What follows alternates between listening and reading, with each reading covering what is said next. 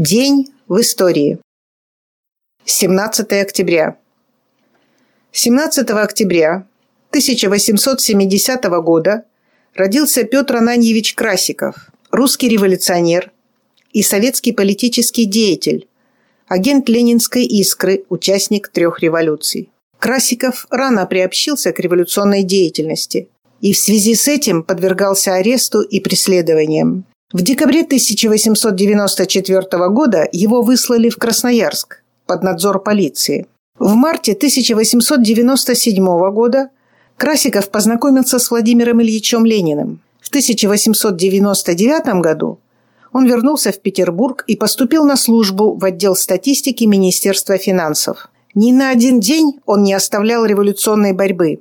Участвовал в подготовке второго съезда РСДРП. В апреле 1908 года, сдав экстерном экзамены на юридическом факультете Санкт-Петербургского университета, Петр Ананьевич получил диплом и стал работать помощником у известного адвоката Николая Дмитриевича Соколова.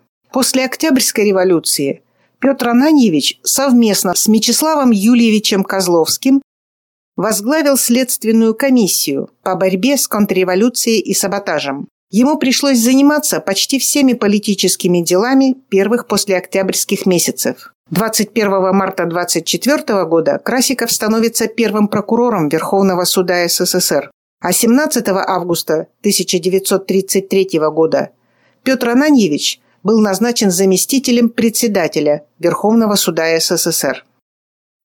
1903 год. 17 октября 1903 года родился Андрей Антонович Гречко, маршал Советского Союза, дважды герой Советского Союза. В годы Великой Отечественной войны командовал рядом армий. С 1945 по 1953 год войсками Киевского военного округа, а с 1953 по 1957 год группой советских войск в Германии. С 1967 по 1976 годы министр обороны СССР, автор воспоминаний в годы войны. Интересно, что родился Андрей Антонович в семье сельского кузнеца и был тринадцатым из детей.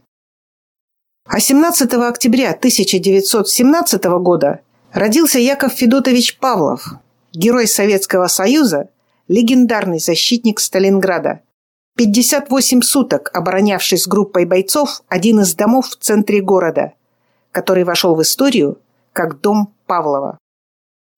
1918 год. 17 октября 1918 года в Москве начался второй съезд Коммунистической партии большевиков Украины. Съезд призвал трудящихся Украины готовиться к всеобщему восстанию против оккупантов. Указал на необходимость объединения Советской Украины с Советской Россией. Украинцев и русских Клич один. Да не будет пан над рабочим господин. Владимир Маяковский.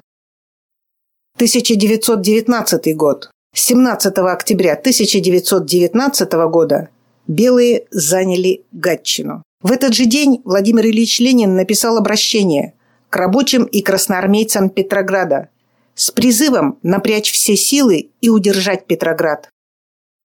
Взяты Красное Село, Гатчина, Вырица. Перерезаны две железные дороги к Питеру. Враг стремится перерезать третью, Николаевскую, и четвертую, Вологодскую, чтобы взять Питер голодом. Товарищи, вы все знаете и видите, какая громадная угроза повисла над Петроградом. В несколько дней решается судьба Петрограда, а это значит наполовину судьба советской власти в России. 1941 год. 17 октября 1941 года первый секретарь Московского городского комитета Всероссийской коммунистической партии большевиков Александр Щербаков по радио призвал москвичей защищать столицу до последней капли крови.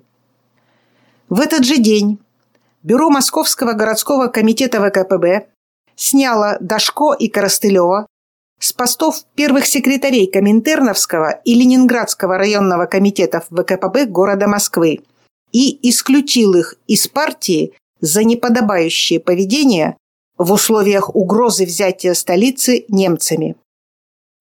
18 октября 1941 года отданы под трибунал работники Московского городского комитета Всероссийской коммунистической партии большевиков, в панике бросившие на Курском вокзале секретные пакеты с личными делами на руководящих работников Москвы и области.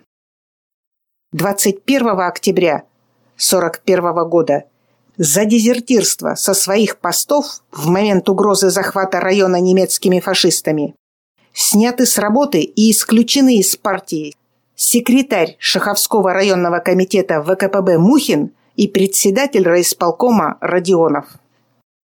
28 октября 1941 года исключена из партии и отдана под трибунал группа директоров московских заводов, пытавшихся бежать без разрешения из города на грузовиках с похищенными материальными ценностями. Опасность высветила людей до донышка. И на донышке у одних оказались коммунистические идеалы и любовь к родине, а у других – шкурничество. Как и во все времена. Одни шли в военкоматы и народное ополчение, а другие старались сбежать с барахлом. Только в те времена от шкурников избавлялись. 1961 год. 17 октября 1961 года начал работу 22-й съезд КПСС, съезд строителей коммунизма, как тогда его определили в средствах массовой информации СССР, на котором была принята третья программа КПСС, новый устав КПСС и провозглашена задача построения коммунистического общества к 1980 году – а также принято постановление о выносе тела Сталина из мавзолея.